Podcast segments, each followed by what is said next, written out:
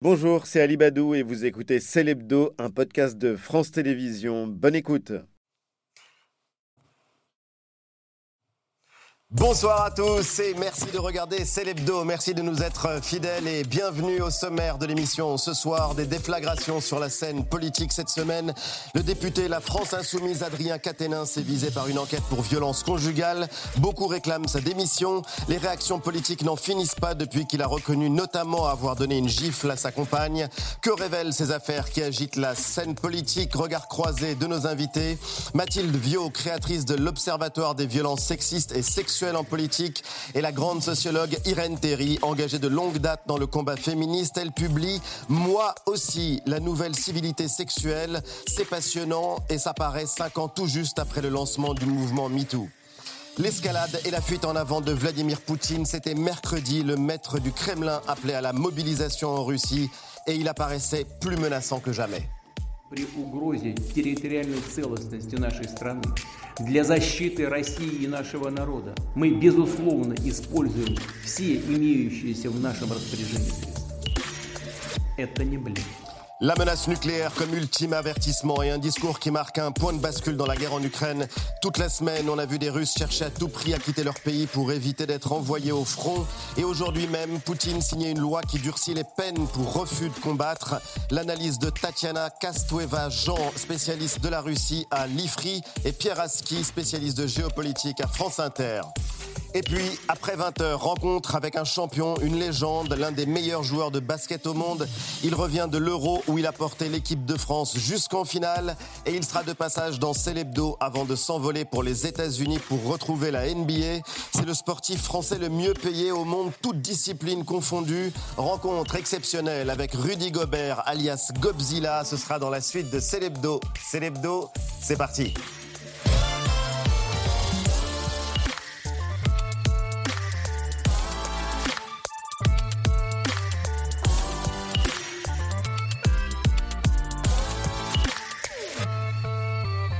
C'est l'hebdo avec toute la bande que je suis ravi de retrouver. Mélanie, Jean-Michel, Eva, Antoine. Salut les amis.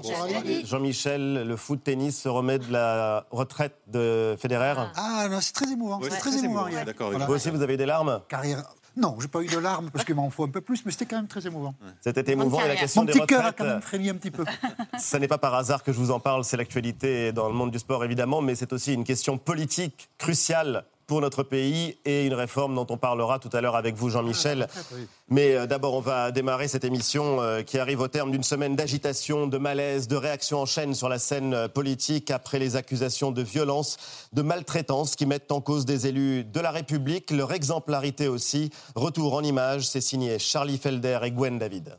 Adrien Quatennens annonce ce matin, euh, dans un communiqué, se mettre en retrait de sa fonction de coordinateur de la France Insoumise. Et cela après le dépôt d'une main courante par son épouse. Dans un communiqué, le député du Nord évoque, je cite, des disputes, reconnaît une gifle dans un contexte de séparation, d'extrême tension et d'agressivité mutuelle. C'est un homme qui a choisi de lutter contre les violences faites aux femmes et qui a choisi aussi de s'imposer l'exemplarité qu'il demande aux autres. Sérieusement, est-ce qu'on peut prendre quelques instants vraiment pour parler de ce mouvement MeToo en politique? Le tweet controversé de Jean-Luc Mélenchon saluant ce qu'il appelait le courage et la dignité du jeune député du Nord. Un soutien assez fervent, extrêmement chaleureux à Adrien Quatennens, qui en l'occurrence n'est pas la victime. hein. Rappelons que c'est donc l'épouse d'Adrien Quatennens qui, elle, est victime de violences conjugales. Un parti euh, qui prône euh, la défense des femmes, euh, le zéro tolérance là-dessus. Quand c'est des copains, ils ont, ils ont un peu de mal. Julien Bayou annonce se mettre en retrait de la coprésidence du groupe écologiste à l'Assemblée. Décision annoncée quelques heures après les déclarations de Sandrine Rousseau. La députée écologiste a rapporté les accusations de violence morale d'une ancienne compagne. C'est une accumulation. On sait qu'il y a Porte. Thomas Porte aussi, Hugo Bernalis, dont on parle très peu. Il y a visiblement une difficulté d'atterrissage au sein de, ce- pour- de ces partis qui pourtant sont considérés comme en pointe Oui. pour défendre la cause des femmes, pour comprendre ce que c'est que des violences vis-à-vis des femmes. Regard croisé dans Célébdo de nos deux invités, Irène Terry, Mathilde Viau. Bonsoir à toutes les deux et bienvenue. On est ravis de vous accueillir. Irène Terry, vous êtes sociologue engagée de longue date dans le combat féministe. Vous êtes euh, l'une de celles qui ont le plus réfléchi et celles qui ont le plus euh, milité, fait avancer les droits liés au mariage, à la conjugalité euh, notamment. Et vous venez de publier un livre important, La nouvelle civilité sexuelle. Moi, aussi, traduction française de MeToo. On va évidemment y revenir puisque nous sommes quasiment cinq ans jour pour jour après le lancement du début du mouvement. Euh, et puis Mathilde Viau, euh, on va parler avec vous évidemment de vos combats. Vous aviez été collaboratrice parlementaire auprès des députés La France Insoumise, Daniel Obono euh, et puis François Ruffin. On vous doit le collectif Cher collaboratrice, Cher C-H-A-I-R. Et vous avez cofondé le mouvement MeToo politique ainsi que l'Observatoire euh, des violences sexistes et sexuelles en politique, qui est notamment à l'origine des révélations euh, de l'affaire euh, Damien Abad. On voulait croiser vos regards justement à ce moment qui est assez particulier, ce moment avant de reprendre le fil des événements de la semaine, ce moment qui arrive cinq ans tout juste après euh, MeToo, est-ce que vous pourriez en faire un premier bilan, Irène Terry Vous qui euh, aimez restituer les choses dans le temps long de l'histoire, en tout cas essayer de mettre les choses en perspective, les événements de cette semaine, ils vous laissent penser que tout ou beaucoup reste à faire ou que les choses ont véritablement changé? Ce qui m'apparaît surtout, c'est que depuis le début, je pense que MeToo a deux côtés il y a un côté qui consiste à euh, faire apparaître tout un continent de violence euh, qui était caché, qui n'était pas vu, qui n'était pas dite, ou quand elle était dite, euh, quand elles étaient dites, n'était pas poursuivie. Et donc ce côté, qui, du côté, on va dire, des délits, des crimes, etc. Et c'est un peu sous cet angle seulement qu'on regarde MeToo en France. Mais il y a toujours eu depuis le début un, un autre côté, qui est un côté, on va dire, plus ordinaire, qui est une, exigence de la part des nouvelles générations féministes, et au fond peut-être des vieilles aussi, euh, que euh, ce que j'appelle la civilité sexuelle, c'est-à-dire l'ordinaire des systèmes d'attente, des mœurs, des façons d'agir, des règles implicites et explicites pour la vie ordinaire, non pas pour les crimes et pour l'ordinaire, change. Et là, il me semble que cette semaine, on a vraiment la rencontre des deux côtés de MeToo, celui qu'on ne voyait pas et celui qu'on voyait. Et c'est assez important de le dire parce que on ne peut pas euh, régler toutes les questions posées par la civilité sexuelle simplement au pénal, euh, avec des menaces, euh, etc. Il faut aussi qu'on comprenne que ce que vous portez, je pense, vous, les, nouvelles générations, parce que moi, je vois la, solidarité entre les, entre les féministes des années 70, dont j'ai été, et, et les nouvelles, c'est aussi l'exigence que dans le monde ordinaire, en particulier en politique, quelque chose change vraiment. On va en parler. Quelque chose change vraiment oui, Hashtag MeToo politique. Pense, euh, le, MeToo, enfin, le MeToo, de façon générale, j'ai l'impression que ce n'est pas euh, une dénonciation unique de certains comportements. C'est assez particulier. Ça s'adresse, on voit que ça est apparu dans certains milieux précis, dans le journalisme, dans le théâtre, dans le cinéma, dans la politique. Tout simplement parce que c'est des masculinités, euh, la masculinité blanche bourgeoise, qui n'avait encore jusqu'à présent assez peu été euh, finalement attaquée. C'était euh, cette masculinité-là qui avait le droit de séduire, qui avait mhm. le droit d'importuner. Et donc en réalité, et, d'autres formes de, de, masculinité, les racisés, les pauvres, etc. Bon, ça faisait longtemps que de toute façon, ils étaient mis dans une sorte de catégorie de hommes dangereux. et donc là, on se retrouve quand même avec quelque chose qui est éminemment politique, c'est-à-dire une remise en cause fondamentale du pouvoir de certains hommes, et pas de tous. Et justement, vous avez dit certains hommes, on va essayer justement de distinguer les choses, les différentes euh, questions. On va reprendre évidemment le fil des événements de cette semaine, je vous le disais, avec notamment l'affaire euh, Mélanie. Adrien Quatennens, donc député du Nord, euh, bras droit de Jean-Luc Mélenchon, qui reconnaît après des révélations du canard enchaîné, il y a une dizaine de jours, avoir giflé son épouse. Il a aussi reconnu lui avoir confisqué un temps son portable et lui avoir envoyé, je le cite, trop de textos euh, à la suite donc d'une main courante qu'elle a déposée euh, contre lui. Le couple est en pleine euh, procédure de, divorce. Et alors, depuis ces, révélations, Adrien Quatennens s'est retiré de ses fonctions de coordinateur de la France insoumise, mais il est toujours député. du coup, de nombreuses voix s'élèvent pour poser une question. Est-ce que ce retrait du parti est suffisant? Est-ce qu'il faut aller plus loin? Puisque certaines voix réclament sa démission. Vous en faites partie. Mathilde Viau, vous avez publié une tribune dans, Libération avec ces mots Les agresseurs ne peuvent pas représenter nos combats politiques. Tout le monde n'est pas de cet avis. Je vous propose qu'on écoute Alexis Corbière, c'est le vice-président euh, du groupe parlementaire France Insoumise. Il a été euh, on ne peut plus clair, ça s'est passé hier matin. Je vais être très clair, je suis vice-président du groupe insoumis parlementaire. Nous avons réuni notre bureau, l'ensemble des députés, nous avons discuté longuement. Personne ne demande à ce que Adrien Quatennens démissionne de son mandat de député. Voilà, c'est clair. C'est clair Mathilde Bio bah, et, y a, On voit réapparaître à nouveau un mécanisme clanique de défense, en fait, euh, qui, à mon sens, est assez problématique. Et c'est ça aussi que les féministes essayent de dire.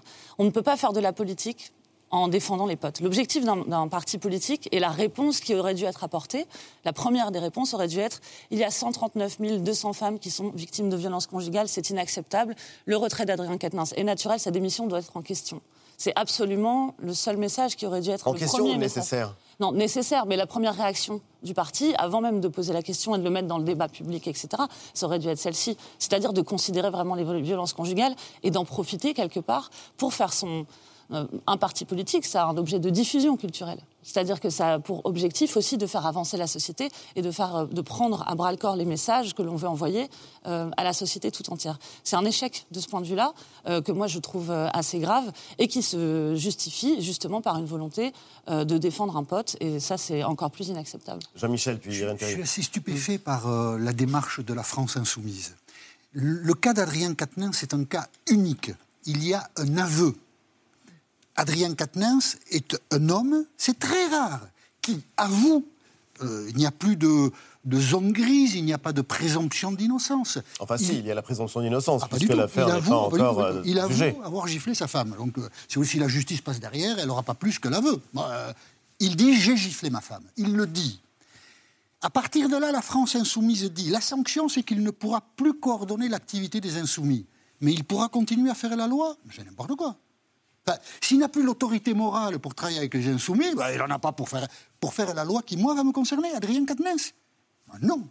La France insoumise n'est pas au-dessus de l'Assemblée nationale. Ils sont complètement fous à la France insoumise. Le clanisme les amène vraiment à des raisonnements intenables. Et d'ailleurs, on voit bien à toutes les prises de position qu'ils racontent vraiment des choses choquantes. Alors, peut-être on en parlera. On va y venir. Manuel Bompard. Mais même euh, Corbière, la force de son argument, c'est de dire pas un député de la France insoumise n'a demandé la démission d'Adrien Quatennens. Mais non, si un député qui la demande, il est foutu dehors. Évidemment qu'ils n'ont pas la demandé. ils, n'ont même pas conscience de l'image qu'ils donnent d'eux-mêmes. C'est stupéfiant. Alors, euh, on ne compte plus les réactions politiques depuis euh, dimanche dernier, et particulièrement depuis euh, deux tweets et le premier tweet de Jean-Luc Mélenchon qui ont laissé des traces amères jusque au sein de son propre parti. Le premier tweet, je le cite, il s'affiche la malveillance policière, le voyeurisme médiatique. Les réseaux sociaux se sont invités dans le divorce conflictuel d'Adrien et Céline Caténins. Adrien décide de tout prendre sur lui. Je salue sa dignité et son courage. Je lui dis ma confiance et mon affection. Et un deuxième tweet, trois heures plus tard, pour répondre à ceux qui lui reproché son manque de considération pour la victime.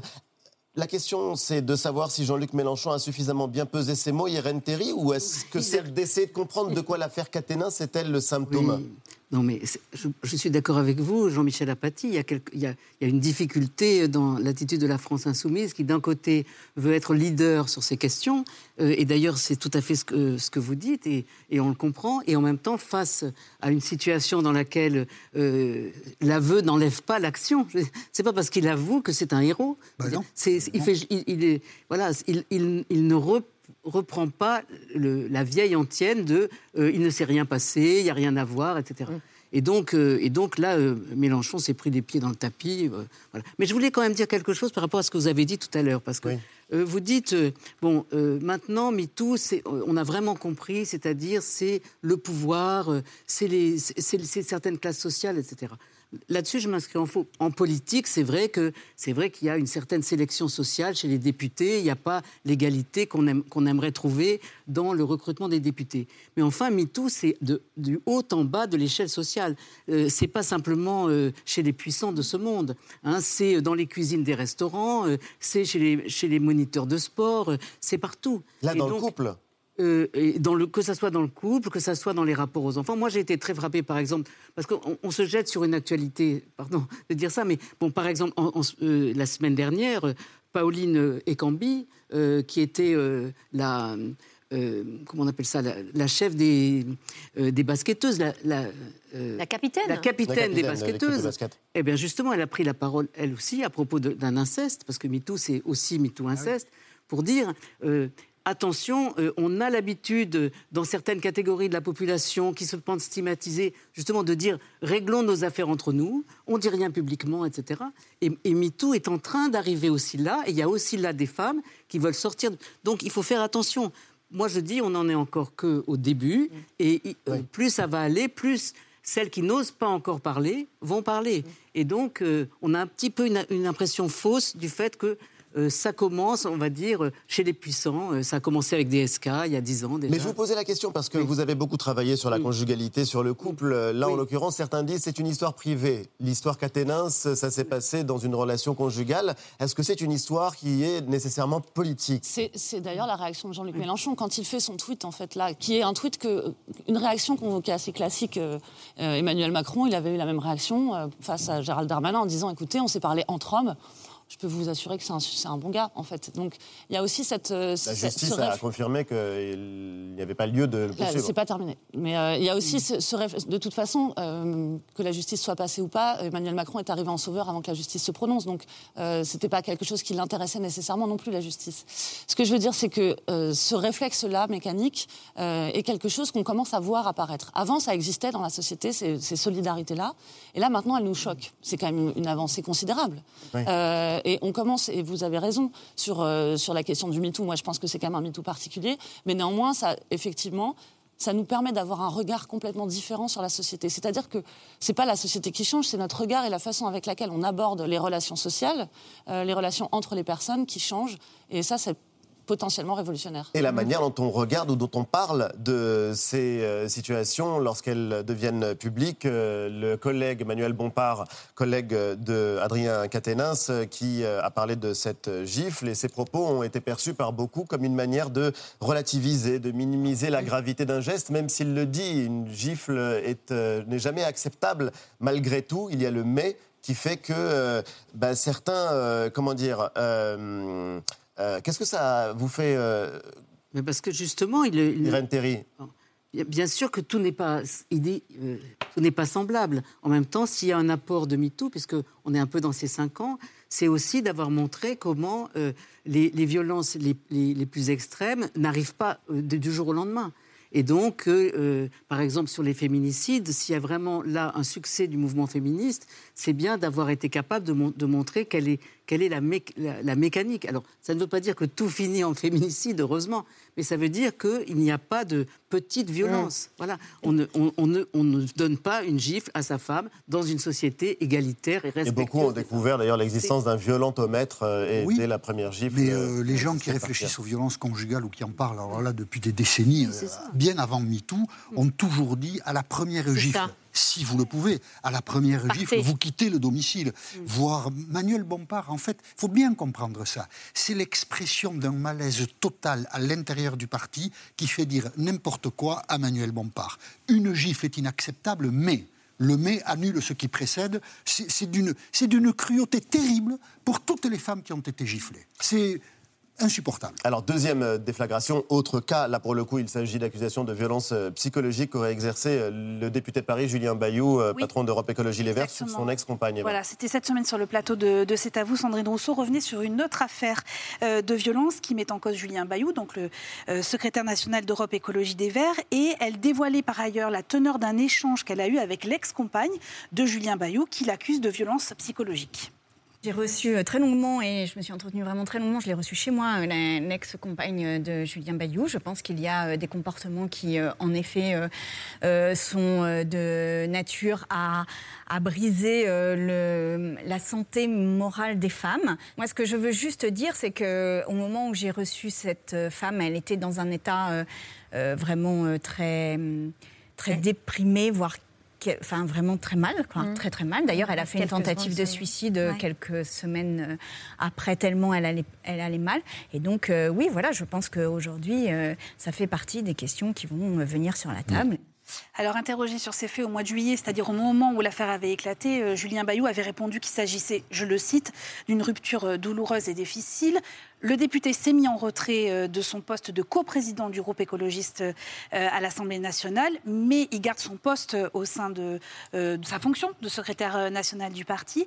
Irène Théry, comment on peut gérer les accusations de violences psychologiques qui sont souvent des violences extrêmement difficiles à définir? Je pense que c'est ce que je disais tout à l'heure, c'est-à-dire que dans MeToo, il y a deux côtés, et donc on ne va pas se mettre à pénaliser euh, chaque situation.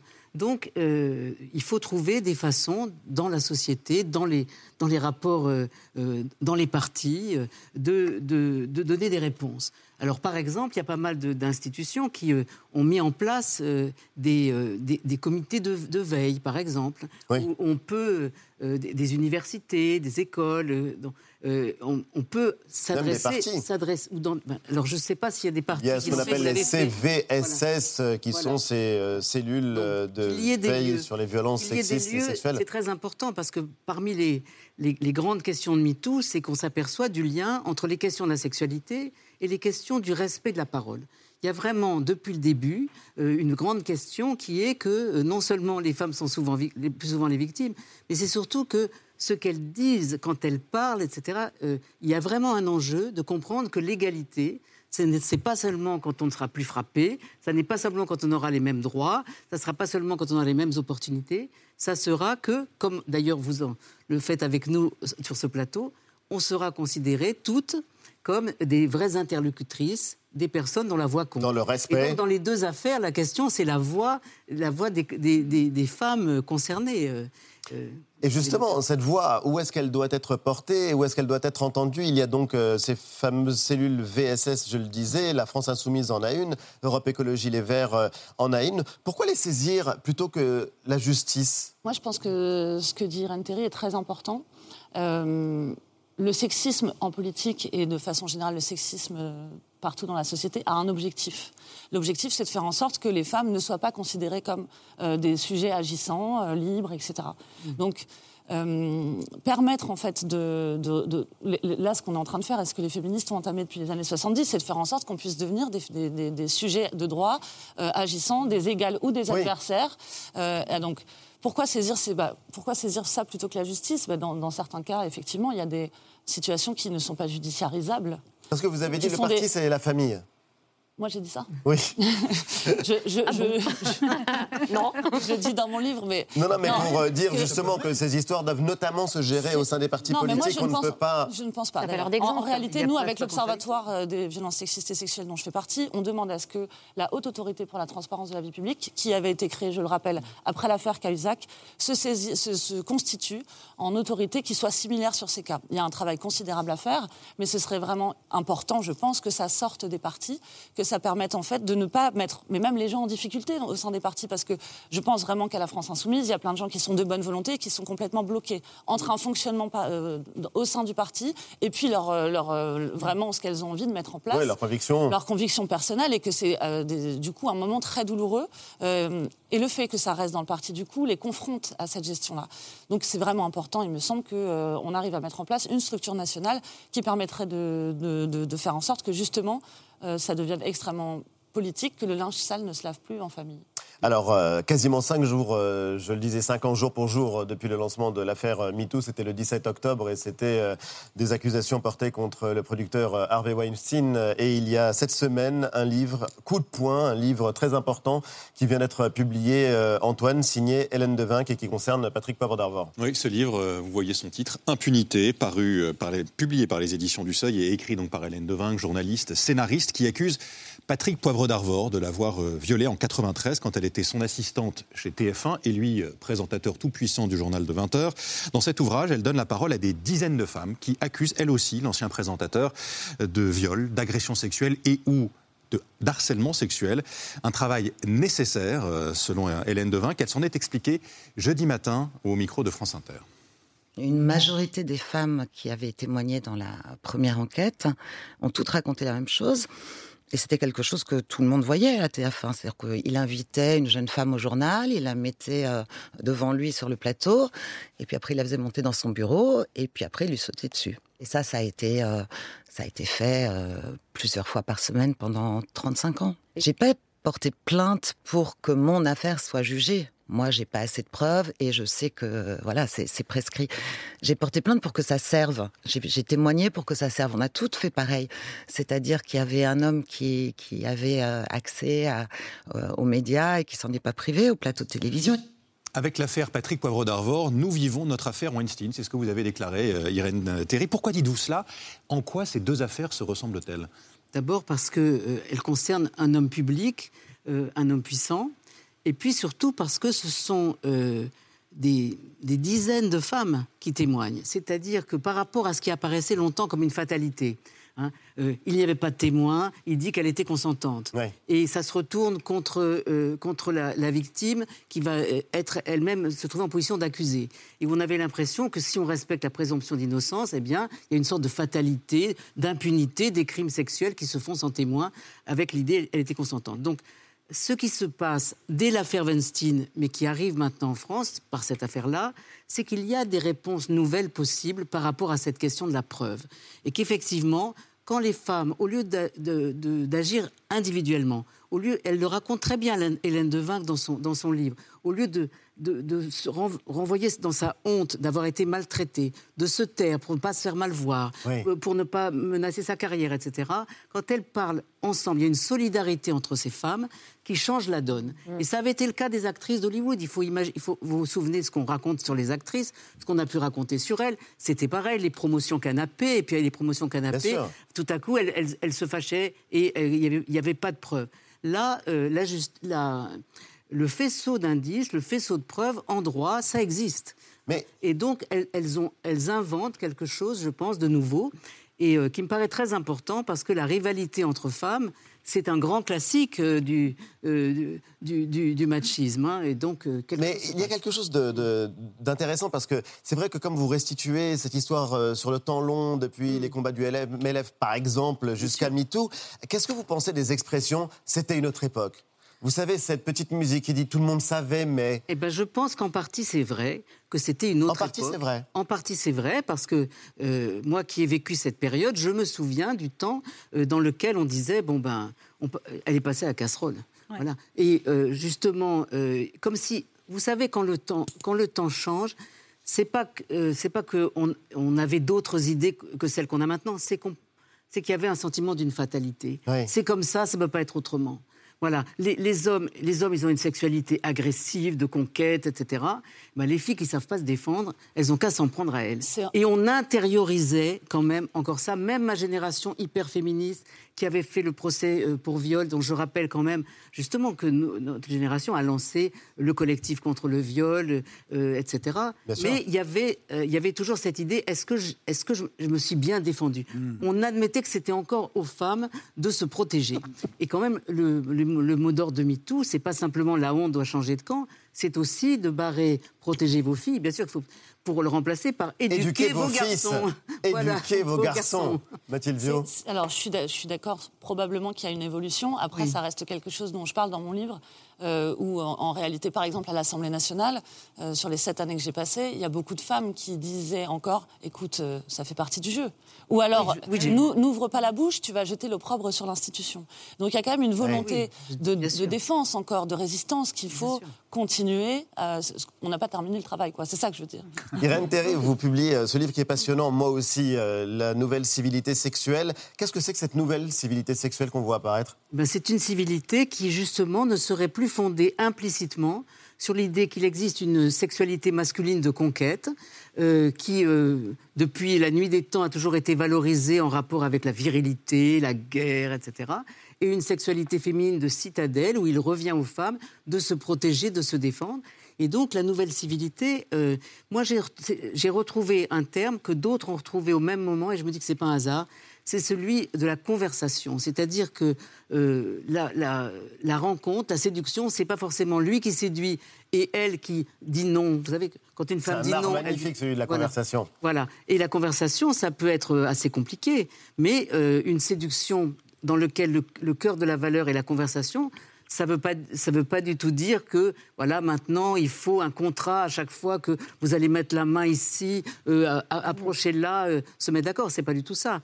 C'est une certaine façon de dire euh, les valeurs d'égalité doivent être des valeurs de respect de la personne d'autrui et ça passe par l'écoute et l'attention à la parole de l'autre, qu'elle soit implicite ou pas, à son action. Et je pense que c'est, on commence à voir se dessiner cette idée de conversation. Donc, vous voyez, chaque fois, c'est la question de l'interlocution, de la parole, de l'échange qui est, qui est au cœur, y compris de ces enjeux sexuels, même si c'est pas forcément explicité. Non, et la révolution du consentement. Voilà. La révolution du consentement, ça, je renvoie d'ailleurs à la lecture de ce livre parce que c'est passionnant. Et il y a aussi euh, le travail de la sociologue et il y a un travail à la première personne.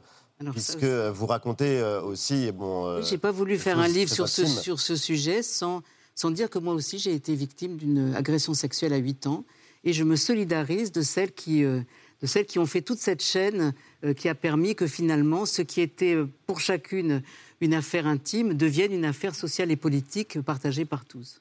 Vous restez euh, toutes les deux avec nous. En tout cas, c'est euh, passionnant de vous euh, écouter. Tout de suite, Jean-Michel, étonnant, non? Silence Silence pour la Ukrainke, Ukrainci. Si vous avez aimé, vous pouvez mettre des petits pouces bleus. Ça nous donne le moral. Comme disait un de mes prédécesseurs, ça m'en touche une sans bouger l'autre. On mange euh, de la viande en fonction de ce que l'on a dans le porte-monnaie et pas de ce que l'on a dans sa culotte. Ah là là, ces insoumis, ils sont infernaux. Horreur. Ça va être très libéral. Étonnant, non? Étonnant.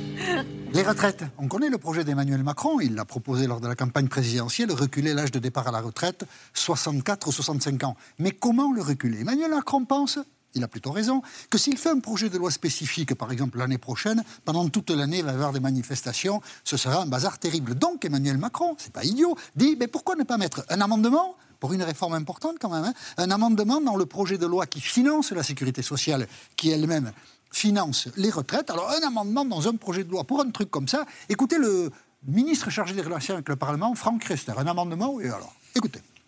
C'est pas un gros mot, un amendement. Un amendement, c'est l'avis euh, du Parlement et c'est l'avis de la construction d'un texte à l'Assemblée nationale et au Sénat. Voilà, quand on n'a rien à dire, on dit des choses comme ça. Oui, un amendement, on sait tous ce que c'est un amendement. Mais le problème d'Emmanuel Macron, c'est que ses principaux soutiens n'ont pas envie d'un amendement. Ils trouvent que pour une réforme de cette importance, c'est un peu culotté. François Bayrou l'a dit dimanche, ça a fait la une du Parisien, on va la voir. Je suis opposé au passage en force parce que l'amendement, c'est un passage en force. Et Yael Braun-Pivet, qu'on connaît peu, présidente de l'Assemblée nationale, l'a dit aussi mercredi sur France Info. C'est la patronne de tous les députés. Et elle aussi, elle dit, bah, quand même, c'est un peu gonflé un amendement.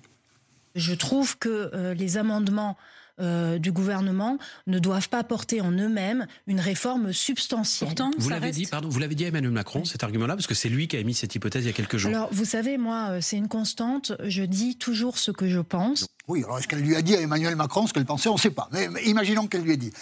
Hum, Hier, la Première ministre Elisabeth Borne et Emmanuel Macron déjeuné ensemble. Il paraît qu'ils ont tout mis, euh, hop, ils ont tout défini. La méthode, le calendrier, tout ça. Mais nous, on ne sait encore rien.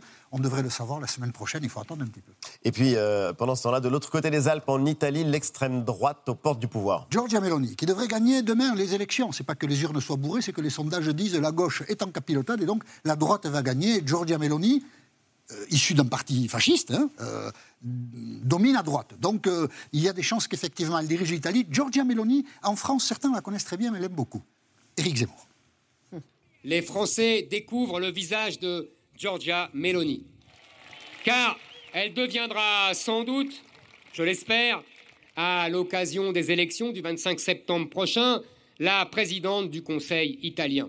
Et Marine Le Pen, elle aussi, elle l'a dit, c'est une phrase qui était dans Libération vendredi. Elle espère bien que Giorgia Meloni deviendra la patronne de l'Italie. Marine Le Pen a évoqué les yeux remplis de gourmandise. Ça, c'est le journaliste qui parle. Le grand retour des nations, ça, c'est Marine Le Pen qui parle. En fait, euh, euh, Zemmour et Le Pen n'ont pas dû trop écouter Meloni, parce que Meloni, elle est atlantiste. Elle est plus Biden que Poutine. C'est pas elle qui a été au Kremlin pour rechercher l'assentiment de Vladimir Poutine. Et puis, euh, euh, Giorgia Meloni, elle veut rester dans l'Europe. Ah, pour une raison euh, euh, tout à fait simple. L'Europe lui donne de l'argent. La solidarité européenne fait que l'Italie a de l'argent. Elle n'a aucune intention de quitter l'Europe. Donc, Zemmour et Le Pen devraient y regarder d'un peu plus près. Peut-être que le point commun entre Giorgia Meloni et l'extrême droite française est ailleurs, dans une vision assez restrictive de la famille, de l'IVG, tout ça. C'est quand même une vraie réac un discours très anti-immigration. Peut-être aussi qu'ils ont un autre point commun, mais ça, ils ne l'avoueront pas. Giorgia Meloni, quand elle était jeune, figurez-vous qu'une télévision française l'avait repérée. 19 ans, c'est un talent politique, Giorgia Meloni. Elle en a 45 aujourd'hui. Elle a commencé dans le parti néofasciste, et à 19 ans, voilà ce qu'elle disait de Mussolini devant une caméra de télévision française. Moi, je crois que, Mussolini, c'était un, un bon politicien. C'est-à-dire que, que tout ce qu'il a fait, il a fait pour l'Italie. Et on ne le trouve pas ça dans les, politiciens, qu'on a eu dans les derniers 50 ans. Tout ce que Mussolini a fait, il l'a fait pour l'Italie. Mais après, est-ce que c'était bien ce qu'il a fait pour l'Italie? Ça, ça peut être discuté quand même. Bon, Giorgia Meloni, sans doute demain, victorieuse en Italie. Irène Théry, c'est euh, l'une des grandes inquiétudes de beaucoup de femmes en Italie. Ce serait une incroyable régression. C'est justement le rôle qu'elle veut faire jouer aux femmes.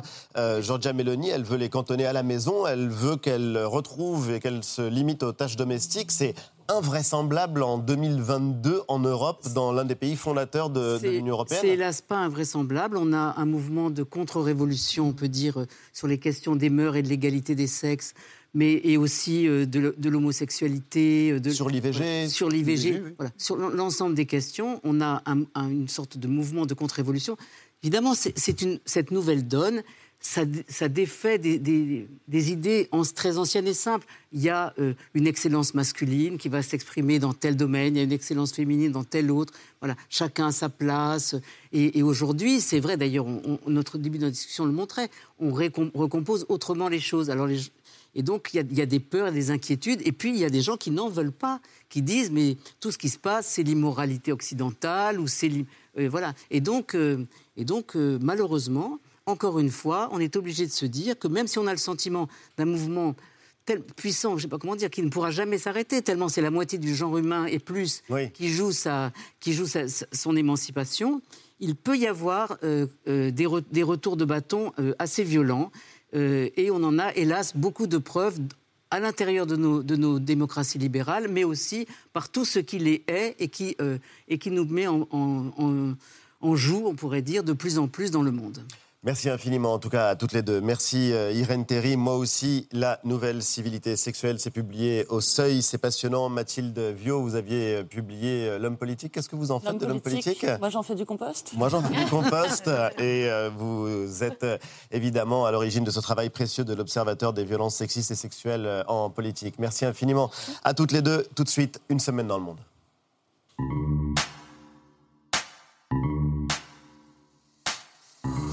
Grande-Bretagne, à Londres, les funérailles du siècle. Lundi, dernier adieu à la reine Elisabeth II. Des centaines de milliers de personnes réunies le long du cortège. Des chefs d'État et de gouvernement du monde entier avaient fait le voyage, le temps suspendu dans tout un pays. Des images fortes et qui resteront dans les mémoires. Après le spectacle du faste de la monarchie, la vie quotidienne des Britanniques a repris son cours. En Iran, la mobilisation se poursuit dans les grandes villes et notamment dans la capitale Téhéran. Manifestations, affrontements avec les forces de police depuis la mort de Masha Amini, cette jeune iranienne de 22 ans arrêtée par la police des mœurs pour un voile jugé mal porté par les autorités. Masha Amini morte pendant sa garde à vue. Et du côté du pouvoir, la répression s'accentue des dizaines de personnes tuées et le pouvoir théocratique iranien a encore durci sa censure d'Internet. Impossible d'accéder par exemple à Instagram ou WhatsApp. Masha Amini est devenue le symbole de la brutalité et de l'absurdité d'un régime, le symbole aussi de la lutte pour la liberté dans son pays, l'Iran. En Russie, mercredi, allocution télévisée du président Vladimir Poutine et le retour de la menace nucléaire. и при угрозе территориальной целостности нашей страны, для защиты России и нашего народа, мы, безусловно, используем все имеющиеся в нашем распоряжении средства. Escalade ou fuite en avant, c'est en tout cas un tournant majeur dans cette guerre en Ukraine qui dure maintenant depuis 7 mois jour pour jour. Poutine qui mobilise 300 000 hommes pour aller sur le front en Ukraine. Cette mobilisation est-elle de nature à changer le cours de l'histoire? Faut-il craindre la menace nucléaire répétée par le maître du Kremlin? Et jusqu'où la Russie peut-elle aller sept mois, jour pour jour, après le début de cette guerre d'Ukraine? Les réponses de Tatiana Kastueva-Jean, chercheuse à l'IFRI, l'Institut français des relations internationales, et du spécialiste de géopolitique de France Inter, Pierre Aski.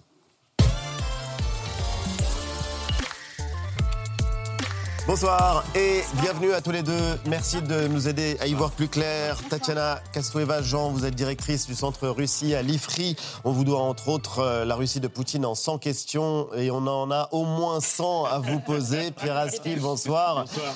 Bonsoir l'ami. Comment qualifier le moment que nous euh, vivons depuis euh, mercredi et cette allocution solennelle, cette irruption du président russe à la télévision pour s'adresser à ses compatriotes? Un moment très important. On a franchi un palier, on rentre dans une nouvelle phase de ce conflit. Et cette fois-ci, la guerre, elle va concerner beaucoup de foyers en Russie même. Donc les Russes qui considéraient jusqu'à présent que cette guerre, ça se déroulait quelque part en Ukraine, elle était menée par les professionnels, aujourd'hui, elle va rentrer dans toutes les maisons.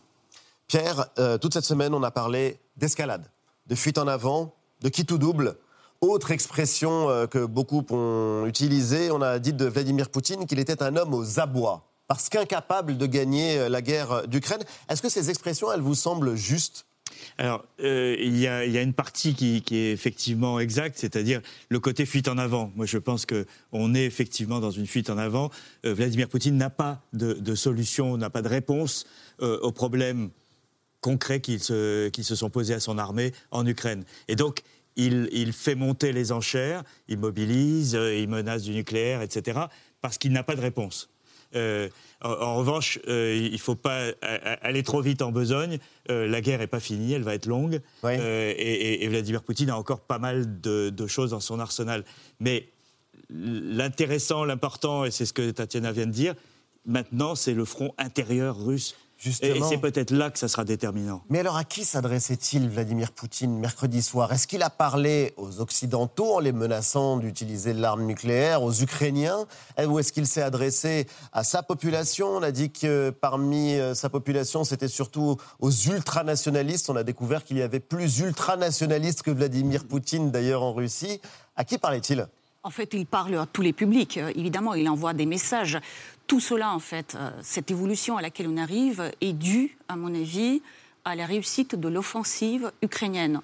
Et donc Vladimir Poutine se retrouve à la fois critiqué par ceux qui disent pourquoi on a commencé cette guerre, on n'en a pas besoin, et par ceux qui disent mais il faut arrêter de parler d'une opération militaire spéciale, il faut y aller avec tous les moyens, il faut qu'on gagne. Et donc il est en train de se donner les moyens, comme il pense, de la gagner en mobilisant beaucoup de monde, en voulant les envoyer au front. Et donc le message s'adresse aux Ukrainiens, mais les retours que j'ai de la part des Ukrainiens, c'est plutôt nous, on va continuer à, se battre. Quoi qu'il en soit, c'est la question de notre existence, de notre identité, de notre souveraineté. C'est aussi un message pour les Occidentaux qu'ils menacent avec un double levier, à la fois le gazier et militaire, y compris une frappe nucléaire. Et c'est aussi un message pour sa population. Aidez-moi, j'ai besoin de vous, le patrie est en danger. Il joue beaucoup, et depuis des années d'ailleurs, sur la rhétorique de la Deuxième Guerre mondiale. Il faut aller défendre la patrie, c'est le soulèvement populaire, etc. Mais c'est pas ce qu'on voit dans les faits. Justement, c'est ce qui est fascinant, ce qui a pu sidérer un très grand nombre d'entre nous, Eva, c'est justement cet appel à la mobilisation qui a immédiatement entraîné bah des, un exode, des, des, des, centaines, des milliers d'hommes qui ont, fui la Russie. Quelques heures euh, après euh, son discours, on a vu euh, les vols au départ de Moscou et de Saint-Pétersbourg, notamment, qui ont été pris d'assaut à des prix parfois astronomiques. Tous les vols pour Istanbul, par exemple, étaient complets.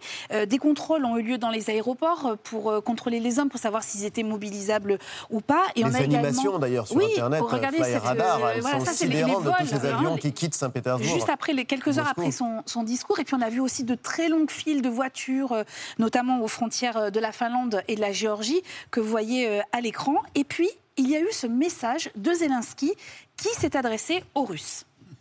У мене є просте прохання до усіх наших людей, які перебувають на тимчасово окупованій території. Робіть головне, бережіть своє життя, допомагайте нам послаблювати і знищувати окупантів будь-якими способами. Ховайтесь від російської мобілізації, уникайте повісток, намагайтесь виїхати на вільну територію України. Але якщо ви вже потрапите до російської армії, то саботуйте будь-яку ворожу активність, заважайте будь-яким російським операціям. Pierre Aski, lundi est prévue une réunion de crise avec les ambassadeurs euh, des États membres de l'Union européenne, euh, parce qu'il y a un débat qui commence à animer toute la communauté européenne, à savoir est-ce qu'il faut accueillir ces Russes qui fuient leur pays, qui refusent de s'engager euh, dans la guerre. D'après vous, est-ce qu'on a les moyens et est-ce qu'on doit recueillir euh, tous ces hommes dans les pays de l'État membre, dans les pays, dans les États membres? Ah, Moi, je pense que ça serait une erreur de fermer les portes de l'Europe à, des euh, hommes qui veulent euh, éviter de, de participer à cette guerre. Euh, ça serait une erreur fondamentale. Mais c'est vrai qu'il y a deux lignes en Europe aujourd'hui, qu'il y a une partie de l'Europe qui ne veut plus euh, avoir quoi que ce soit à faire avec des Russes. C'est pas simplement la Russie, c'est des Russes. Et c'est là que qu'il y a euh, le traumatisme historique, qu'il y a le poids de l'histoire qui est, qui est évidemment Mais considérable. pourquoi est-ce que l'Europe Mais- est si divisée? Pourquoi est-ce que les 27 sont si divisés sur cette question de l'accueil de ces... euh, Parce qu'il y a le poids de l'histoire, parce que les pays qui ont été soumis aux joues soviétiques, notamment les pays baltes, la Pologne, etc., euh, sont sur une ligne beaucoup plus dure. Euh, mais on le voit, la, la Géorgie aurait des raisons euh, de, de fermer ses portes. Euh, euh, et et d'ailleurs, certains Géorgiens euh, s'amusent de comparer les images de 2008 où c'était les tanks. Euh, Russes russes qui étaient, qui sur la même route euh, où aujourd'hui il y a des Russes qui fuient. Et en fait, les, les Russes fuient avec leurs pieds. Vous savez, c'est le paradoxe de toute cette situation, c'est qu'il y a quelques mois, on en parlait ici même, on se demandait que savent les Russes de ce qui se passe en. Ukraine, Ouais. de, la, de la logique de cette guerre, de, de ce qui se joue dans ce conflit. Et on se demandait si la propagande, euh, la déferlante de propagande n'avait pas euh, anesthésié les Russes. Mais on voit très bien que le jour où ils sont concernés, bah, tout le monde sait très bien à quoi s'en tenir. Et, et- et les hommes euh, fuient avec leurs pieds, euh, votent avec leurs pieds. Ça m'a échappé, mais la France a une position sur les déserteurs russes. L'Allemagne dit on les accueille. Et la France La France, pour l'instant, est restée très discrète, mais euh, je pense qu'elle elle va soutenir la position avec D'accord. l'Allemagne. Ouais. Elle était contre déjà le, le refus de visa euh, touristique pour les Russes, donc euh, euh, elle, elle sera sur la position de la. Oui, il faut préciser qu'ils vont euh, notamment en Turquie, en Serbie, en Géorgie. euh, et en Là où ils n'ont pas besoin de visa. Ils n'ont pas besoin de visa, voilà. Et ça. notamment en Turquie, où euh, on a vu des reportages euh, sur euh, des milliers de Russes à Istanbul, euh, une personne sur trois qui parlerait russe. Je ne sais pas si les chiffres sont justes ou non, mais quand vous parliez de grande bascule avec ce discours de Vladimir Poutine, c'est pas simplement une bascule stratégique, mobiliser 300 000 hommes, peut-être euh, davantage, peut-être moins. C'est une bascule dans les têtes C'est absolument, c'est tout à fait, c'est tout à fait cela. hein. Donc aujourd'hui, les Russes comprennent que cette guerre qui leur paraissait si lointaine et le destin des Ukrainiens dont ils Si lointaine, mais elle est si proche. Oui, non, les Russes, ont- vous savez, les sondages montrent en fait qu'au fil du temps, euh, avec les mois qui passaient depuis le début de cette opération militaire spéciale, entre guillemets, les Russes ont commencé à se désintéresser de ce conflit. Ils regardaient moins la télévision. La télévision russe avait d'ailleurs à un moment n'a programmé que les talk-shows et les programmes politiques et d'information. Donc ils ont remis ensuite les programmes de distraction. Et les Russes continuaient comme si rien n'était. Les images qui étaient, étaient extrêmement euh, flagrantes, euh, c'était euh, il y a deux semaines la fête de Moscou où il y avait des feux d'artifice, Oui. plein de moscovites dans la rue, etc.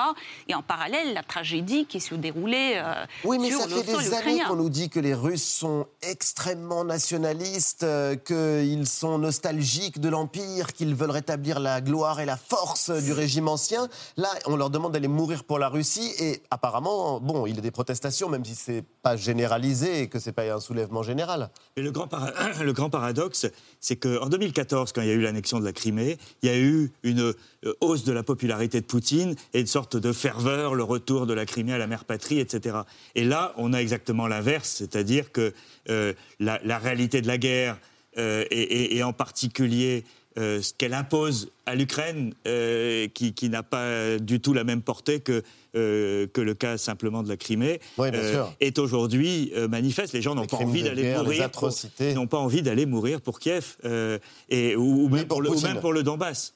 Ni pour le Donbass. euh, c'est ça qui est, qui est très frappant aujourd'hui quand même. Alors justement, on a vu, euh, parce qu'il y a les opérations stratégiques, il y a la communication politique, et il y a aussi euh, ce qui s'apparente à des manœuvres euh, politiques pures, géopolitiques peut-être, avec des référendums, Antoine. Avec une série de référendums euh, organisés, euh, des référendums d'annexion hein, organisés dans quatre régions d'Ukraine, contrôlées en totalité ou en partie par euh, la Russie. Dans les républiques séparatistes de Donetsk et de Lugansk dans l'est euh, du pays et dans les régions de Kherson et de Zaporizhia dans le sud. Vous le voyez sur cette carte. Ces votes ont, ont commencé hier, vendredi, et prendront fin a priori euh, lundi dans des conditions euh, très éloignées hein, des standards démocratiques. Évidemment, c'est un euphémisme. Pas d'isoloir, notamment. On le voit Pas sur, sur ces images. Un simple classeur ouvert pour ceux qui viennent voter. Des soldats aussi qu'on a vu venir chez les habitants pour les faire voter, frapper à leur port, des soldats lourdement armés. Bref, des, des pseudo-référendums, comme l'a dit le président ukrainien Volodymyr Zelensky hier soir, des simulacres, selon les dirigeants des pays du G7. Même les responsables chinois euh, les ont critiqués à demi-mot. Des responsables qui ont appelé à respecter l'intégrité territoriale de tous les pays. Euh, Pierre Aski, à quoi finalement servent ces référendums?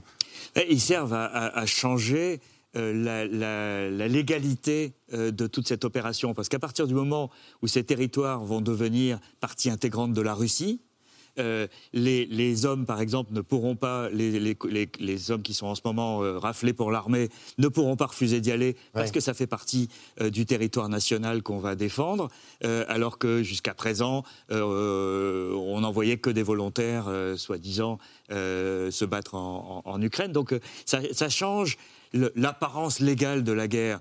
Après, ça ne change rien sur le fond parce que personne ne va reconnaître ces annexions, pas même la Chine, vous l'avez dit.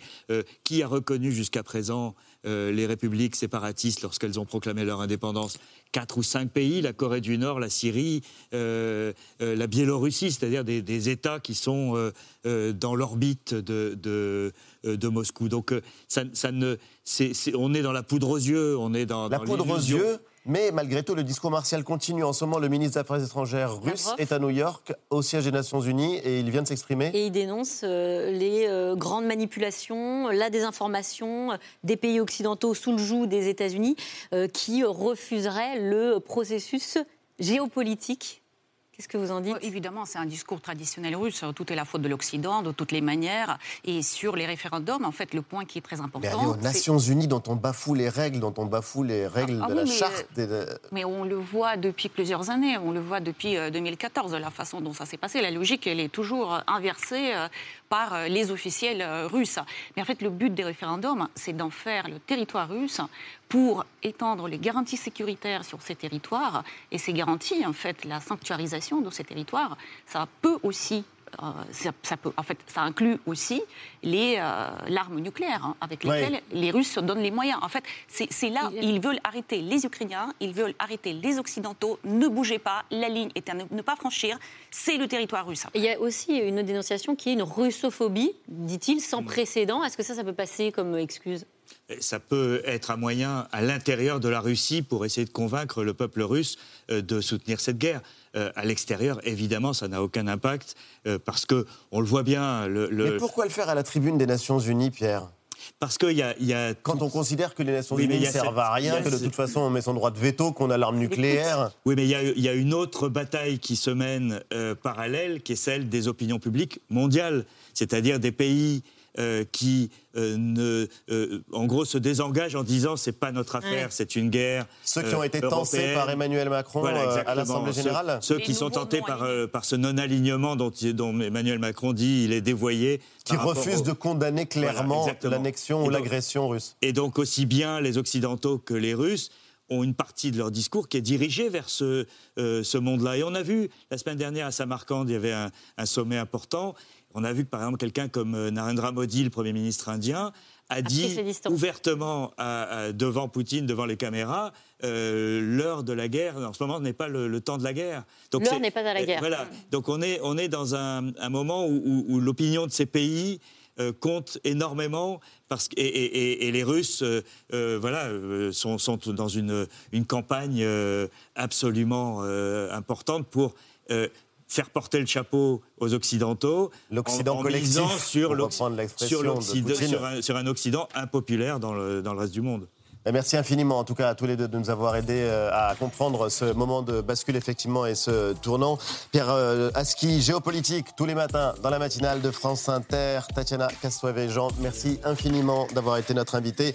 C'est l'hebdo continue juste après la pub avec Vue et une légende du sport et de la NBA, le basketteur Rudy Gobert. Je ne sais pas si on fait exactement comme ça, mais Rudy Gobert sera l'invité de la suite de C'est l'hebdo. À tout de suite.